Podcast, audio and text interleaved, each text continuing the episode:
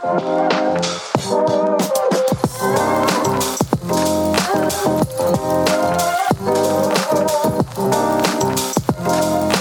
Питер! С вами подкаст о еврейском комьюнити Петербурга и людях, которые его делают. В студии сегодня две ведущие еврейские мамочки Ника Войтяцкая, всем привет, и Таня Нирман. Привет. Таня у нас э, вернулась в свою Черногорию солнечную, и сегодня мы поговорим немножко про то, что у нас происходит. Тань, что у тебя там происходит в Черногории? А, я вернулась э, и попала в плюс 40. Сейчас в Черногории очень жарко, мы у моря, но я запланировала одно мероприятие. Это был еврейский хайкинг, как я его назвала, поход в горы. И такое и бывает. Ничто меня не сломило. Я подумала, что все равно пойду. Э, нет, гора на самом деле не так жарко, там где-то минус 10 э, градусов от того, что на море, это было плюс 30, может, чуть меньше. И мы прошли почти 14 километров э, по горам, гуляли с ребятами и немножко обсуждали историю евреев в Черногории и вообще, в принципе, вопросы, которые у ребят были по тому, что сейчас делается в Черногории в еврейской общине. Вот такое было мероприятие у меня. Ничего себе. Можно еще и что-то обсуждать, когда идешь 14 километров в гору. Сильно Первые два километра. На самом деле долго. Шесть часов мы шли, поэтому было время пообщаться. Ну, загарчик у тебя прекрасный. А у нас, э, что у нас в Питере? У нас были какие-то дожди жуткие, но мы их пересидели на даче, и, в принципе, мне и моей семье было хорошо. А сейчас мы поедем, Тань, к тебе, в Черногорию, на месяц. У меня там живет мама и сестра. В соседней Сербии живет другая сестра с семьей. Вообще будет такой family reunion. Э, и мы там все пообнимаемся. Такой сегодня кратенький летний апдейт. И перейдем к основному блюду. Сегодня в студии у нас директор Хеседа Леонид Каутон. Это я. Здравствуйте. Да. А я предупреждала, что его будут есть. Э, да, мы тут все голодненькие. И также у нас Ольга Ханукова, пиар-директор Хеседа, ученица Леонида, как мне только что за чашечкой айсватта рассказали, а также руководительница э, фонда целевого капитала «Рассеянный человек». Человек Мы... рассеянный. Человек рассеянный. Мы сегодня про это отдельно поговорим, сохраним небольшую интригу минут на 20. Э, мы сегодня будем обсуждать Хесед, и, ребята, расскажите, что это такое. Наши слушатели могут этого не знать. Моя ученица имеет слово. Рассказывайте, Леонид Горевич. Давай, говори, говори. Хесед – это благотворительная организация петербургская, которая помогает в первую очередь евреям, но сейчас уже давно не только евреям. Это нам 30 лет в этом году. Да, в этом году ребятам 30 лет. Это одна из старейших э, еврейских организаций Петербурга, правильно?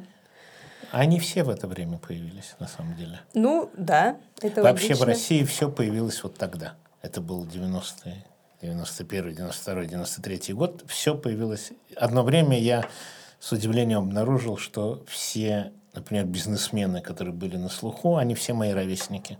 Ну, Почему? Потому что тогда все создавалось. Логично, логично. Мы с Таней дико обожаем Хесед, да, Таня? Я почти про него ничего не знаю, ты больше про него знаешь, Ник. но это, но это помогает его обожать, правда? Большие знания, большие печали.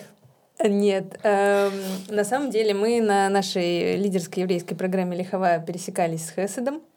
И у нас были девочки, которые собирали информацию, что же это за организация такая. А также у нас есть один проект, библиотечный каталог электронный. И вот в частности в Хесед мы приходили с другими волонтерами и там оцифровывали библиотеку, которая у вас есть. А еще Uh, у меня есть подружка, это подружка моей бабушки на самом деле, но она, бабушка умерла, подружка перетекла ко мне в том числе. И я вот ездила к ней в гости недавно, ей 94 года. И она такая рассказывает, вот ко мне приходит сиделка из Хеседа. Я такая встрепетнулась. Никогда про это не знала, хотя мы с ней знакомы вот всю мою жизнь. А, оказывается, что вот Хесед ей помогает э, уже лет 30. Ну нет, наверное, ей лет 20, а до нее помогал ее маме Доре до ее смерти, а потом э, Алина Семеновна, в общем, так сказать, переняла эстафету. Она очень смущалась, она говорит, я не знала, достойна ли я быть клиентом Хеседа. Ну вот, э, оказалось, что да, ее там все успокаивали. Как попасть в Хесед? Что вообще, э, что делает ваша организация? Как туда попасть? Попасть очень просто. 309, 48, 49. Там сидит 6 человек каждый день. Мы сделаем телефоне. вот так вот. Не, не нужно. Это есть на всех сайтах все. Мы, когда пришла пандемия, мы были вынуждены перейти почти целиком онлайн, и мы завели такой многоканальный телефон, посадили на него людей. Нам в день там 150-200 звонков. Ничего себе, большой объем. У меня, кстати, есть еще одна подружка, которая 92 года. Она волонтер э, Хеседа, ее зовут тоже Дора. Э, она вот как раз говорила, что, по-моему, на телефоне работает. Э, да? Это волонтеры у вас делают? Да, это да. волонтерская линия, которая полностью обслуживается волонтерами. Угу. Ну, давайте так опишем для ребят, которые первый раз нас видят и слышат. Хесед, значит, помогает пожилым людям. Вот э, пример моей подружки, у нее сиделка приходит, да, я так понимаю, что какие-то продуктовые наборы, э, она про свою маму говорила, что вот в 90-е это очень помогало, э, выдают э, и так далее. То есть какие-то бытовые, бытовая помощь происходит, правильно? Мы помогаем. Медицинская. Во всем. Угу. И Во не только помогаем. Мы Хесед это такой целый мир. Да, там есть все. Я вот хотела к этому подвести, что у вас еще есть э, программы для э, клиентов вашего фонда, да, э, где э, пожилые люди могут какую-то социальную активность получить, правильно? Что значит получить? Что-то что делать. То есть могут вот... делать, могут отдыхать, общаться, дружить. Чему-то учиться. Учиться, угу. ходить на концерты, на спектакли. Это это целый мир. Пожилые люди, они, или мы уже, я должен сказать, вот такие же люди, как и вы. Ну ладно.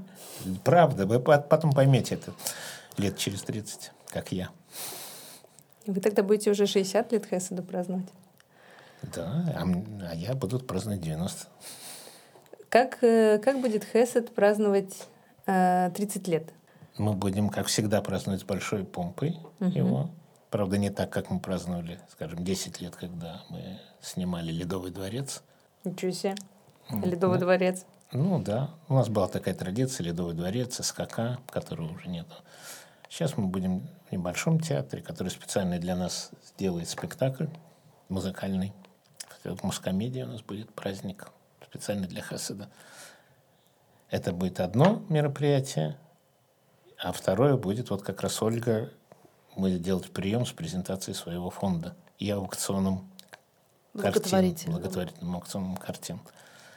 А картины откуда? Жертвуют хорошие люди. Угу. Или Свои. хорошие художники. Хорошие, в основном хорошие в основном художники. Хоро... Не, ну, какие-то коллекционеры, но жертвуют. Да. Раз у нас тема зашла на тему художников, может быть, немножко расскажете про картинку, которую мы анонсировали. Что за 20 миллионов э, потрясающая картина? которая у нас была размещена. Леониду Горичу предстоит рассказать эту историю сегодня уже во второй раз. Но эта картина, она не стоит 20 миллионов, она нам принесла 20 миллионов. Хорошо. Давайте Я думаю, маленькую... что стоит она гораздо дороже. Теперь да. Но только тихо, потому что если автор, а я не знаю, кто автор. Мариус Ван Докум. Да, и вот если он узнает, что она принесла нам 20 миллионов, он может попросить процент. Я чуть-чуть, чуть-чуть погружу, подожди, слушатели, потому что не все читают наш телеграм-канал. А мы там выложили такую маленькую картинку, где пожив... два пожилых человека склонились над компьютером. А, и снизу написано «Хесет Авраам». А, и на предварительном созвоне Ольга и Леонид нам э, закинули такую приманку, что, значит, эта картинка принесла фонду 20 миллионов рублей. И мы решили ее тоже использовать как приманку и хотим сейчас узнать, как, каким образом. Ну, может быть, она еще нам принесет сколько-нибудь миллионов благодаря нашей передаче. Но на самом деле на этой картинке исходно не было написано Хестоврам, это Оля написала туда. Мы догадались. Когда, опять-таки, когда началась пандемия, нужно было очень быстро все перевести онлайн, и Оля со своей дочкой делали на коленке сайт, который назвали, назывался Хесед онлайн. И там было все, что делает Хесед, только онлайн. А до этого у вас не было сайта? У нас был, но как бы зачем был нужен кому-нибудь сайт тогда? Да? А тут был сайт скорее как инструмент для подключения к программам, для заявок и так далее. Раньше все приходили, все Вживую. Вживую, да. И на этот сайт Оля поставила эту картинку. Мгм.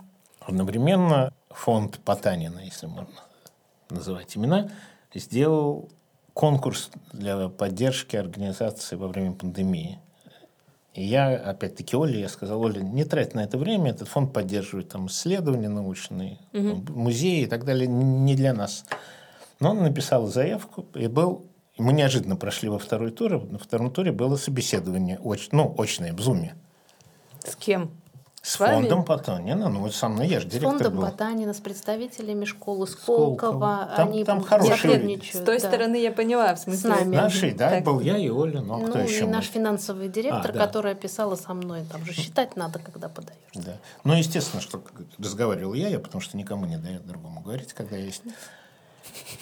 И все вроде как бы ничего шло, может быть, нас бы приняли, может быть, нас не приняли, но потом девушка, вот я опять не помню, как ее зовут, а Оля мне все время говорит, это профессор Сколково. Девушка. Деву- Ну, для меня девушка, для тебя бабушка, может быть. И она говорит, а у меня есть вопрос, я вот всегда хотела вас спросить, хотела узнать, кто придумал эту картинку? Я говорю, а вот у нас здесь сидит рыжая, вот она- это она. Сказала, мы должны дать этой организации грант. Сказала, это Вероника.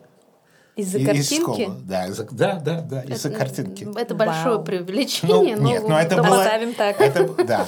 И настолько они после этого нас полюбили, что мы получаем и получаем от них поддержку. И вот последние 10 миллионов Оля от них получила за одним махом. То есть, итого у нас набежало 20 миллионов уже от фонда Потанина. И все началось с этой картинки.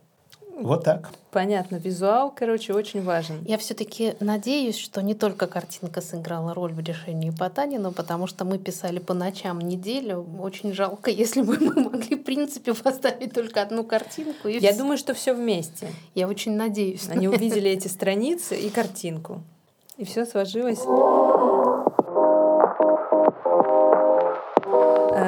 Слушайте, раз уж мы про пандемию начали говорить, как фонд пережил пандемию? У вас же, как сказать, целевая аудитория ковида, извините, прямо в ваших объятиях, и что, как вам, как вы пережили? Это же нужна дикая какая-то перестройка, эти сиделки, которые приходят, им нельзя приходить и так далее. Как учить этих эм, пожилых людей, склонившихся над компьютером, э, нажимать там куда-то? А я на самом деле не знаю, как мы пережили. Я вот спросите меня. Но он в смысле чудо. Ну, во-первых, мы, естественно, мы были закрыты. Офис наш, наш был закрыт. Причем в один день мы закрылись.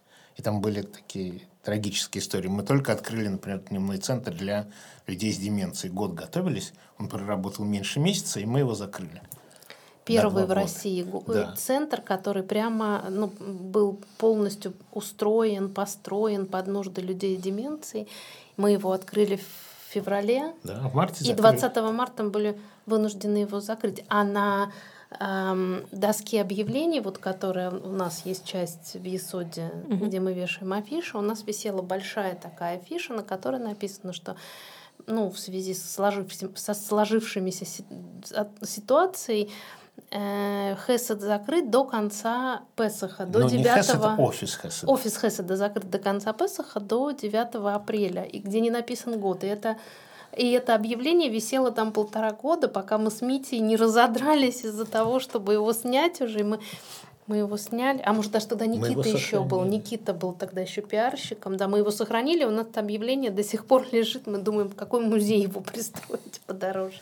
Можно, да. Да, ну и нам надо было, при этом, чтобы Хесед работал, и первое, что мы решили, что все должны знать, что мы живы, что мы работаем. Все, все же были напуганы, особенно старики. Первое, что мы сделали, мы горячую линию, я не знаю, как мы умудрились за несколько дней запустить. Причем она тогда работала не из офиса, а из квартир. То есть наши волонтеры из дома принимали звонки. И мы все силы бросили на то, чтобы просто вот люди видели, что мы есть. Мгм. Даже я начал писать каждую неделю в Фейсбуке пост. Мне было все равно о чем. Я, я никогда не писал, я, вы же понимаете, я другое поколение. Тут я писал просто, чтобы видели, что я есть. И я писал про Хесед. Что Хесед mm-hmm. работает, работает, работает, работает. Важно было, чтобы все люди знали, что мы есть. И писал два года подряд. Каждое воскресенье только что, выходил только что перестал. Пост. Респект. Я, для меня очень сложно регулярно что-то писать. Это... А тем более, что мне нечего было писать. Это. Вторая была цель – это все программы, чтобы наши работали на дому. То есть мы перетащили все на дом, все. Ну, то есть в какой-то момент стало понятно, что не хлебом и лекарствами едины, едины люди, им необходима какая-то культурная еще жизнь, угу. потому что запертые в своем закрытом пространстве, смотрящие телевизор, слушающие бесконечно радио, они уровень тревоги повышался не, не, невозможно. И мы получали mm-hmm. какие-то звонки, мы поняли, что нам нужно и культурную жизнь, и, и нашу деменцию, которая у нас э, кабинет Центра памяти работал э, регулярно, перенести в онлайн. Как, с чего вы начали? Э, какие-то, я помню, что какие-то онлайн-уроки, да, у вас Мы были? сделали онлайн, Хест онлайн, угу. и на него перенесли все. У нас вот до сих пор там, ну, мы сейчас сам, э, сам Хест онлайн упразднили страниц, как таковую страницу. Угу. Мы просто это расписание, если посмотреть у нас на сайте, у нас прям расписание как в дневнике. Понедельник, вторник, среда, четверг, пятница, суббота, выходной, воскресенье есть всегда какие-то занятия, прям по расписанию. И они действительно до сих пор продолжаются.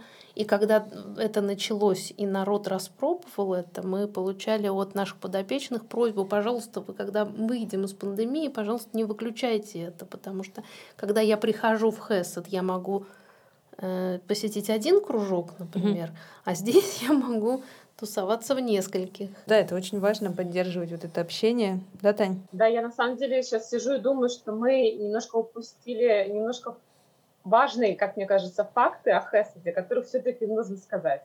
Ну, во-первых, то, что Хесед э, в год помогает больше 10 тысячам э, подопечных в Петербурге. Мне кажется, нужно это говорить много, часто и повторять еще в процессе, потому что это невероятно большая цифра, и как вам это удается, мне просто вот в голове не укладывается. А сколько большое... у вас персонала? Вот можно такой вопрос задать. На 10 тысяч подопечных но если Больше... все считать, около тысячи. Круто. Ну, просто для людей, которыми мы ухаживаем дома, это угу. фактически один человек, один сотрудник. Там их у нас около тысячи. Вот это основная часть этой тысячи, это те, кто ухаживает на дому. Ну, логично. Все-таки э, основная локация у вас находится в Висоде, на Большой Разночинной, 25. Э, э, просто чтобы слушатели, которые э, слышат наш подкаст, понимали, примерно куда им идти в случае чего, чтобы, может быть, они хотят лично пообщаться и вообще, в принципе, узнать, что это такое, а, просто знали это место, что ваш офис находится в Есоде. И еще я хотела пару слов сказать на тему того, что я знаю, что у вас есть платная аренда оборудования для реабилитации. Это очень важная вещь часто а, для тех, кто попал в эту ситуацию, потому что ну, покупать для реабилитации после там, переломов или чего-то, там, костыли или коляски, бывает очень накладно. Я знаю, что у вас есть такая опция, что можно прийти, у вас взять э, ну, в аренду, потом вернуть это. Да, Таня, но только это надо не в ЕСОТ идти. Это, это, это я знаю. Вот про вот эту штуку я А откуда вы знаете? Пользовались? Я мне тут рассказывала на Лихове, помнишь, она ходила, нам рассказывала. Я, я точно это запомнила, потому что это как бы ну, очень важная информация. Кроме ре- реабилитационного оборудования и его бесплатного проката, у нас есть замечательная программа, которая называется медико-социальная реабилитация, как, потому что людям, получившим травму или инсульт, им нужно не только оборудование, им нужна еще и медицинская реабилитация. И у нас есть такая благотворительная программа. А давайте я про домик про этот расскажу. Где, где находится оборудование? А, это вот э, пансионат, да? Который... Нет, пансионат это другая. У нас, вот Таня сказала, что наш офис находится в Есоде. У нас на самом деле их несколько. Главный в Есоде, но мы много где находимся. А вот прокат у нас находится, мы называем это избушкой или усадьбой. Посреди Санкт-Петербурга есть парк, и в нем деревянный домик, в котором может быть, вы не знаете, кто это такие, но была э, квартира Калинина. Был такой знатный революционер, и у него на квартире происходило заседание подпольное ЦК большевиков, С участием Владимира Ильича на, самого. на котором, да, было принято доме? решение, да-да-да, это была квартира его, ну, дача, нет, дом его, на котором было принято решение о революции. Прямо дата назначена. Это такой... Я-то проходил историю КПСС, я знаю про это вот совещание, про него. Мы отдельно про него изучали. И там висит большая мраморная доска про Ленина и так далее. И вот такой деревянный двухэтажный маленький домик, который нужно постоянно реставрировать, потому что он памятник. Благодаря, я думаю, что все местные жители благодарны Ленину за этот домик, потому что из-за этого среди этих бетонных джунглей есть парк вокруг этого домика. И мы его взяли бесплатно, нам дал город, при условии, что мы будем его содержать. М. И там вот у нас, в частности, работает прокат, называется «Избушка Калинина» в народе. И именно сейчас там как раз идет ремонт. Да, очередной. Сложно содержать такое? Нет. Хорошо. Ну, надо сказать спасибо м, Гилелю, который каждый год э, помогает нам убираться вокруг, мыть окна вместе с нашими присылает. волонтерами, да, Да, в неделю цветочки добра. сажает. ежегодно неделю добра. Вот в рамках этой недели мы делаем большой субботник, воскресник. Естественно, убираем, сажаем цветочки, моем окна. А поскольку это в парке, то там очень удобно спортом заниматься. Там ходят люди вокруг с палками. с. Так и наши волонтеры там ходят с палками каждый, ну вот весну, осень, лето. Хорошая локация. Может быть, мы тогда еще немножко расскажем про пансионат, раз мы его... э, Про домики помним. начали. Это тоже очень важно. Ольга, я помню вашу вдохновляющую речь про то, как появился пансионат в Ленинской области, как много сил было вложено в том, чтобы он э, построился, э, как много сил было, чтобы он работал, продолжал. Так нахлыну- нахлынывают эти теплые чувства, когда я слышу, вспоминаю этот рассказ. Меня это очень вдохновило. Э, Может, может быть, вы своими словами расскажете, как это прошло и что сейчас там происходит. Ну, расскажи, раз ты такое впечатление ты было. Ты хотя не знаешь, что на там самом деле. Леонид Гаревич, он огромный визионер, самый лучший, наверное, в мире визионер и вдохновитель. И мне кажется, ну я могу ошибаться, но мне кажется, что пансионат это сбыча его мечт. Нет. Это реализация, правда? Леонид? реализация пансионата. Это меня заставили, другие. Э, Я просто помню это, вот когда собрались руководители организации, что-то имитировать стратегическое планирование. Яков Цукерман, который был редактором, собственно, редактор газеты АМИ, которой теперь нету вместе, и его тоже нету. Он сказал, у нас вообще не все есть, нету только дома престарелых. И все посмотрели на меня и говорят, ну вот давай. А, я с, а я с дуру сказал, что ну ладно. Не знаю, как получилось, но в конце концов мне удалось привлечь, или он сам привлекся, очень такого преданного и искреннего бизнесмена, который вложил просто деньги в то, чтобы построить это здание. Ну, привлек еще там пару друзей, но в основном это он. И получился, да, мы выбирали, какой будет, что мы учились за границей, и мы построили домик и дом престарелых вот модельный. У нас была такая амбиция тогда, что мы сделаем такой, и дальше в России будет много таких, что мы А. установим стандарт. Не обязательно, что мы построим другие, а просто вот будет стандарт. Мы сделали как нужно, как это должно быть. Но мы не понимали, на самом деле, что мы делаем, потому что в голове, у нас всех в голове была такая картинка, кто живет в этом доме. А когда мы его открыли, мы вдруг обнаружили, что совершенно другие люди. Просто я никогда такого горя не видел в своей жизни. Потому что к нам пошли родственники, которые просто вот жизнь их кончилась. Ну да, в полнейшем отчаянии. Фа-. Да, они не понимали, что делать. Они, э, это родственники людей с деменцией. Всё. Они, у них ничего в жизни не оставалось, только они ухаживали за своими там, родителями или мужьями. И были придавлены огромным чувством вины, потому что они э, вынуждены сдавать условно своих Мгм. родителей в дом престарелых, но они мечутся между родителями, мужьями, женами, детьми. И они были просто раздавлены чувством вины. И каждый, и каждые первые вот полгода, когда приходили люди записываться, ну, в пансионат, они считали своим долгом оправдываться, почему они это делают, как это, ну, это было больно смотреть. То есть нужен еще какой-то психолог э, на выходе? Обязательно. Поддержка родственников — это самое важное в этом вопросе. Ну, нужно и общество образовать, потому что в какой-то ситуации уже люди не могут находиться дома. И в этом нет ничего нельзя, такого. Это, это нельзя. Часть, часть жизни. И вот мы сделали, он так и до сих пор остается единственным нормальным в России домом престарелых. Эталонным. Эталонным. Пока вот мечта о том, чтобы много таких построили, не сбылась. Это дорогое удовольствие, и жить там дорого но часть мест э, оплачивается городом. Поэтому там довольно много народу живет за, ну, грубо говоря, за часть своей пенсии. А кто-то живет э, за какую-то полную А кто-то сумму. платит полную, да. Угу. Это... Можно примерно какое количество сейчас э, там подопечных? Я вам точно могу сказать 184. Ну, это, это объемно очень. Но там 184 места, он, он полностью загружен. Поэтому я знаю знаю абсолютно точно, сколько там человек. Центр борьбы с деменцией, он работает сейчас? Вы сказали, что в пандемию пришлось его закрыть. Дневной центр? Да. Да, он, мы открыли, он уже год. Год как открыл. В апреле было год, как мы его открыли. Угу. Да, он работает. Я сегодня там была, мне уже девочки сказали, что с осени он будет переполнен. И я хочу вернуться к вопросу о втором центре.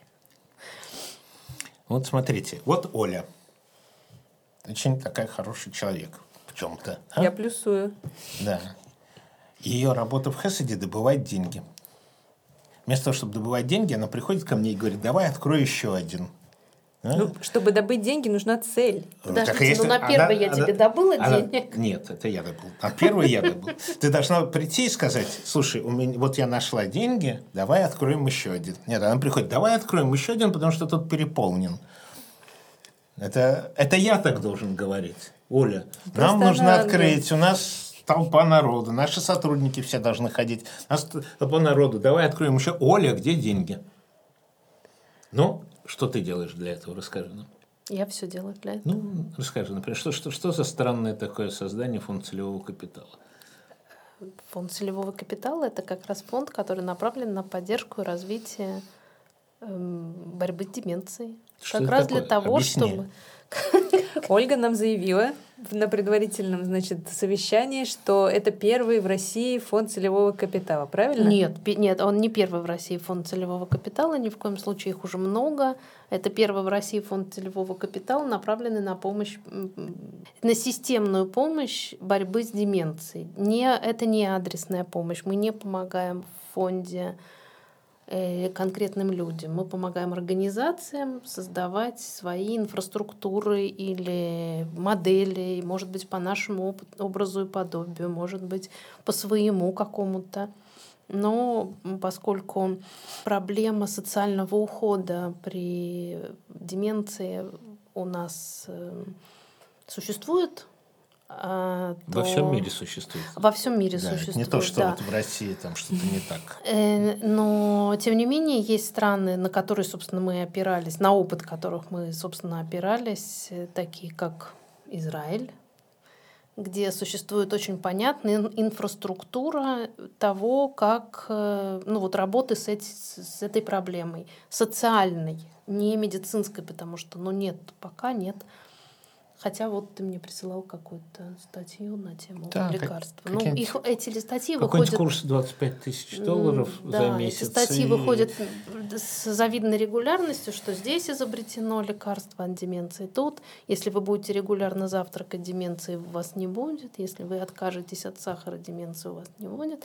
Если вы будете одновременно учить 84 языка, деменции у вас не будет. Ну, существует много заговоров но, тем не менее, в России нет понятной инфраструктуры. Хорошо, например, мы живем в Питере, у нас есть Хеставрам.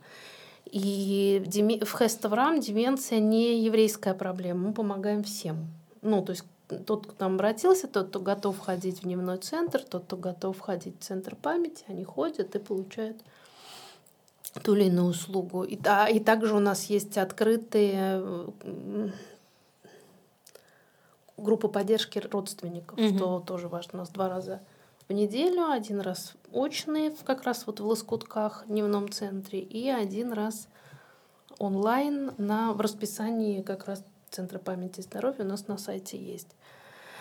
И они регулярно, они действительно каждый раз проводятся. А вот если ты, например, оказался в Пермской области, и ты обнаружил, что твой родитель с деменцией, угу. то там ничего нет. Там, ну, не, ну, там нет гери- ты, гериатрических центров. Да, во-первых, ты не обнаружишь этого, потому что ты не поймешь. Но если ты помнишь Мария Андреевна Морозова, нам как раз у нас была прям полемика, что вот в, в Самарской области обнаружился дедушка, у которого явная деменция, а соседка вместо того, чтобы заниматься деменцией, колет ему дрова и носит еду. А заниматься нужно деменцией. Мы ее спрашиваем, а кто деменцией-то в Самарской области заниматься будет? А фонд целевого капитала вы хотите охватить э, не только Петербург? Ну, смотрите, это все-таки очень долгосрочный проект. И мы, да, мы хотим охватить э, всю Россию, конечно, с наполеоновские планы, и мы хотим помогать. Мы сейчас уже очень много делаем для этого. То есть у нас есть обучающий курс. Курс обучающих вебинаров наши психологи ведут для других НКО. Угу. У нас уже дважды, по-моему, или трижды вот за это время проходили прям циклы этих вебинаров, где наши психологи прямо по составленной программе обучают психологов из других э, регионов или социальных работников или руководителей НКО других, которые помогают пожилым людям. То есть мы это делаем. К нам приезжают время от времени на стажировки из регионов. Как э, вот вы просто рассказываете такие масштабные планы, я мелкомыслящий человек, честно скажу. Как, вам, как вы до этого дошли вообще? То есть, почему, вот почему вас вы есть... мелкомыслящий? У вас считаете? международная программа. Спасибо. Вы создали еврейскую у вас общину. соединение семьи в Черногории. В Черногории, да. Вас слушает вся Россия. Ну ладно, ладно. будет. Ну вы хотите, чтобы вас слушала вся Россия? Конечно. Только еврейская? Нет. Пусть вот все это... слушают и знают, какие евреи классные. Ну, вот. супер. Так вот, вы, вы, вот кто амбициозный-то у нас, на самом деле. Ну, ладно. В общем, вы взяли пример с нас, я так понимаю. Приблизительно, да. да. Я хотела узнать, вот э, когда Хесед 30 лет назад начался, наверное, были планы э, изначально, ну, поменьше, да? И вы постепенно... Как это произошло? Вы постепенно обрели силу и сейчас готовы уже планировать такие классные масштабные вещи? Смотрите, во-первых, 30 лет назад идею этой организации вообще ИСО создал ее Joint такая всем известная. Все мы знаем Joint. Да. Все мы знаем Joint и конкретные люди в нем. Первым директором Хеседа был молодой мальчик, Израиль Собак, Изи Собак. Ему 23 года было немножко. Ничего себе. Я не буду просто перечислять всех, кто угу. в этом участвовал, но был такой вот, вот это был настоящий визионер, он и сейчас есть такой, Амос Авгар, был руководителем благотворительных программ в Джойнте. И он, вот он нарисовал картину будущей организации. При этом никто не понимал, что, про что он рассказывает, или никто не верил. И я потом уже, когда я стал директором, я вдруг обнаруживал, что мы работаем по лекалам, которые он э, создал. Он говорил, что это должна быть местная организация, ну, в частности, местная организация с местным советом, которая сама принимает решения, которая работает с правительством Российской Федерации – которая работает не только для евреев, которая ценности он заложил, что, что наши ценности – это община, еврейская община в данном случае имелась в виду, но не только еврейская, в принципе, местное сообщество еврейской общины, идышкает, то есть еврейская как бы атмосфера, да, и волонтерство. Волонтерство это вообще была какая-то глупость на 90-е годы. И я сам, я помню, как я ему говорил, еще до того, как об организации речь пошла. Я говорю, какие волонтеры, простите, вы что, людям нечего есть? Что было неким преувеличением, как выяснилось потом. Волонтеров никогда не будет. И я очень хорошо помню, что когда организация открылась, ХЭС основали, вот его летом когда-то основали, зимой ИЗИС решил сделать семинар для волонтеров выездной на несколько дней, и было 200 человек. За полгода 200, 200 человек. Причем меня часто спрашивают, откуда они взялись-то? Как, как, как вы привлекаете волонтеров? Они как? Они сами приходили. Потому что достаточно было открыть двери, сказать, ребята, приходите, ребята, бабушки, приходите. И люди шли со, со своим советским прошлым, со своей советской историей, которых обижали за то, что они евреи. Вот они пошли. И так вот это вот основа. Все, что мы делаем, ну, многое из того, что мы делаем, вот просто вот тогда было описано. И это просто, вот оно так вот и происходит на самом деле. Никаких чудес.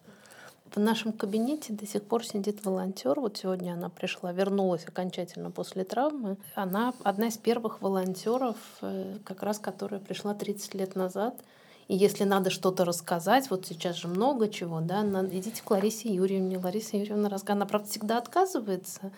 Потом страшно обижается, что ее не спросили. Но вот она 30 лет бессменный, преданнейший волонтер. э, Да. А кто у нас Ну, еще? вот Очень круто.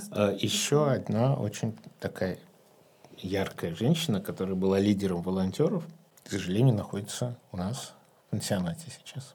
Но она в здравом уме, просто ей нужна помощь. Вот она там. И больше из того поколения, наверное, не осталось никого. Но много уехало в Израиль, и с некоторыми мы поддерживаем отношения. Вообще сейчас в Израиле в В Ришоне, да. сейчас больше сотрудников, бывших сотрудников Хеседа, чем, Чем настоящих в чем- Санкт-Петербурге. Санкт-Петербурге. И волонтеры, и подопечные, там большая...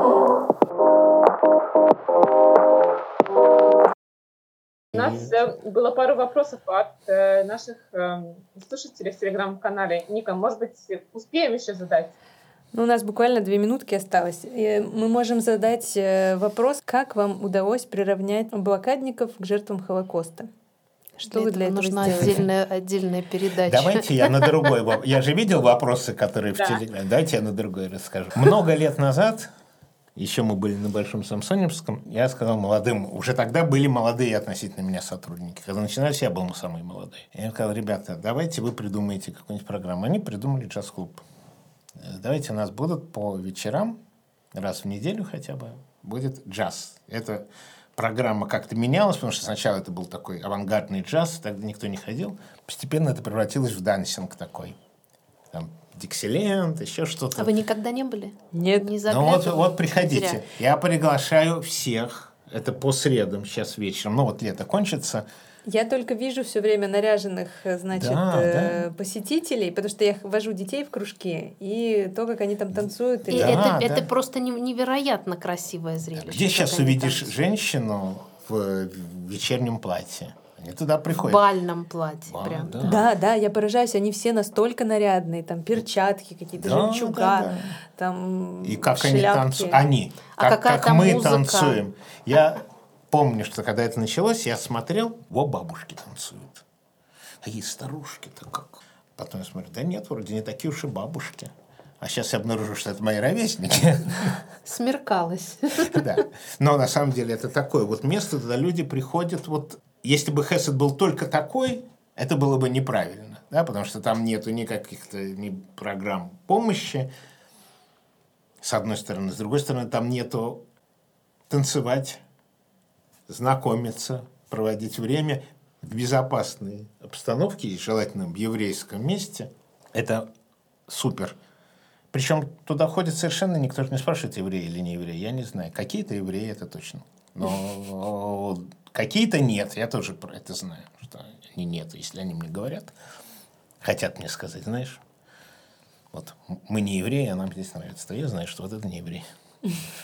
Вот, но это замечательная вещь, и нам нужно в Хеседе много такого, потому что без таких программ Хесед превращается в место горя и собес такой конторы.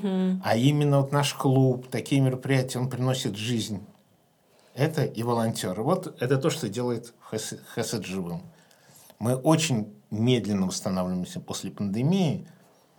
Люди привыкли дома. Наши, те, кто обычно приходили, постарели за два года пандемии. Мы потихонечку, шаг за шагом заполняемся живыми людьми. Но мы заполнимся. Приходите, и вы будете тоже. Э, от меня часто требуют слогана, когда я выступаю перед молодежью, бывает такое. Все ждут, что я скажу слоган. Слоган звучит так «Хесед – наше будущее». Немножко не так. Хэс – это ваше будущее. Наши, Это наши, прекрасно. разделяй. И ваши тоже. Мы и приходите к нам, получите огромное удовольствие. И вы нам нужны. Мы на этом слогане сейчас закончим, потому что там уже кто-то стучится в дверь, похоже. Надо, можно так э, выпуск назвать на самом деле. Хесед — ваше будущее. Почему ваше? Не Наше надо нас будущее. Наше. Наше. Наше. Хорошо, все завизировано.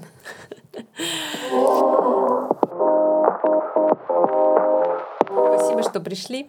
Спасибо, что Хотелось- позвали. Вообще надо два часа уже в следующий раз бронировать. Действительно, Таня сегодня предлагала.